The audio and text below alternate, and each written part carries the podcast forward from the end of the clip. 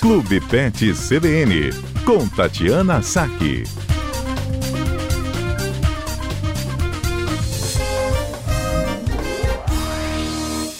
Doutora Tatiana Saque hoje fala de um inseto que não tem asa.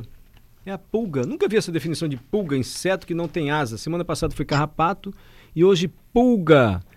Pode transmitir doença, né, doutora? As pulgas, né? Boa tarde, Mário. Boa tarde, ouvintes da CBN. Exatamente, por isso que a gente vai falar delas agora que está chegando essa época mais quente do ano, que os vetores, que as pulgas, carrapatos, mosquitos se proliferam é, em muito maior quantidade.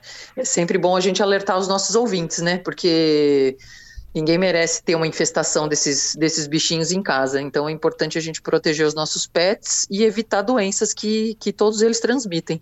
Quanto mais calor, mais tem pulga e carrapato, doutora?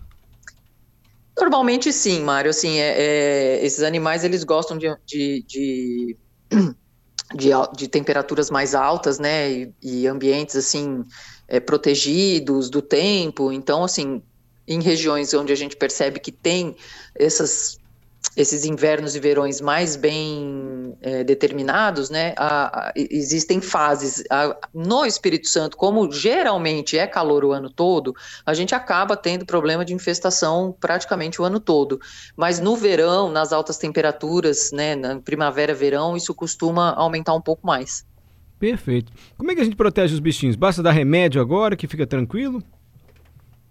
É, então, hoje em dia a gente tem bastante opção, né? Assim, a, a, a proteção é a melhor forma da gente, da gente é, evitar esses parasitas, né? Então, existem os produtos orais que a gente pode fazer a, a cada mês ou a cada três meses, existem os produtos tópicos, que aí, no caso, a gente tem aquelas é, pipetas com líquido que você coloca no dorso do animal, ou as coleiras antiparasitárias que acabam, que acabam protegendo também. É, e, um, é, e, e, o que é bastante importante a gente, a gente falar é que só banho não resolve, tá? Ah, vou comprar um shampoo anti-pulga, meu cachorro tá com pulga e vou comprar um shampoo. Você vai dar o banho ali no cachorro, vai matar as pulgas que estão no corpo, mas se ele estiver num ambiente infestado ou no lugar com acesso a pulgas, né, dois, dois dias depois ele já vai ter pulga no corpo de novo. Então, realmente, o ideal são esses produtos que previnem a infestação. Entendi. E a coleira funciona direitinho, né? A coleira antipulga. Então, a coleira funciona. Assim, existem qualidades e qualidades de coleiras, né? A gente espera que todas funcionem. É, algumas vão proteger ali durante dois meses, três meses, algumas é, com até seis meses de uso você consegue ter ainda um, um, bom efeito, né? Tomando alguns, alguns cuidados necessários, ela protege sim. É, a gente tem que tomar cuidado, assim, é, a coleira, muitas vezes, a gente, quem tem criança em casa, por exemplo, a criança pode mexer na coleira e botar a mão na boca, a coleira ela é impregnada de veneno, né, então a gente tem que ter alguns hum, cuidados. Às, às, às vezes um cachorro pode cortar a coleira do outro na brincadeira, também acaba não dando conta, ou a criança vai lá, bota a mão na coleira, bota a mão na boca, então assim, as, a, os produtos orais e as pipetas acabam sendo mais seguras também. E que doença a pulga pode transmitir para a gente, hein? Olha, a pulga, é assim, é, o mais comum é ela transmitir um tipo de verme, né, que é o Dipilidium caninum. É, o que que acontece? As pulgas, elas passeiam no corpo do animal, né, e elas, elas, elas picam o animal e sugam o sangue. Como os animais se incomodam com aquilo, eles se coçam, se mordem e engolem a pulga. E ao engolir a pulga, a pulga pode transmitir esse verme, que chama de pilidium. É um tipo de tênia, um verme chatinho. E às vezes é comum na, na, na consulta, talvez algum ouvinte já tenha até visto é, em alguma ocasião, às vezes a gente percebe no cocô do animal um bichinho mexendo, parece um grãozinho de arroz mexendo.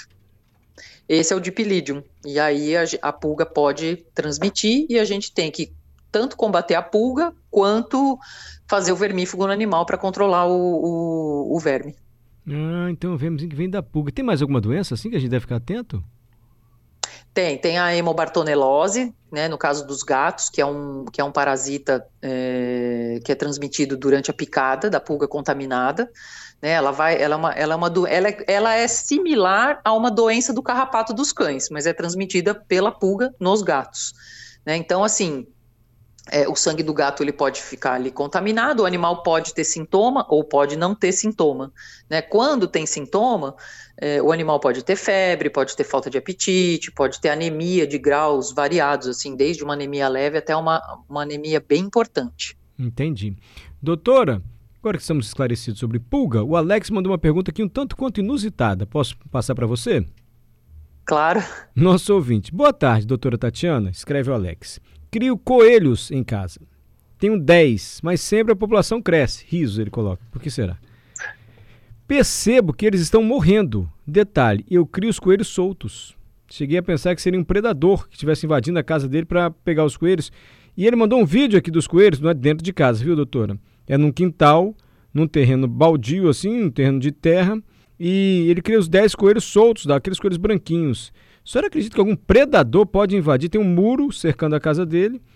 Pode ter um predador invadindo é... e pegando os coelhos dele?